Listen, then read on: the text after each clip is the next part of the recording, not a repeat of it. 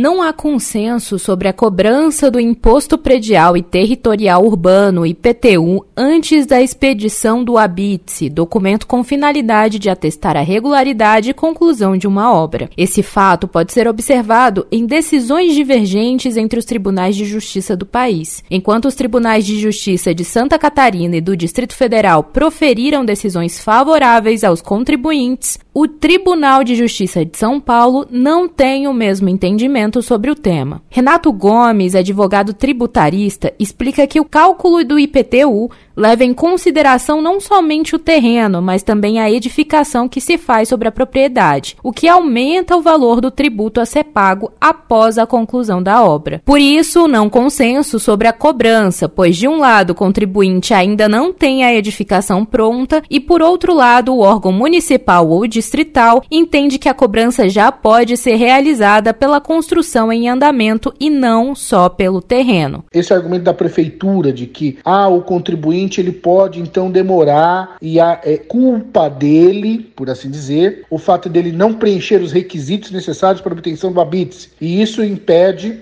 que a prefeitura faça a cobrança é, relativa à área construída. No entanto, é, é, poderia se dizer, ah, então eu, eu, vou, eu vou cobrar antes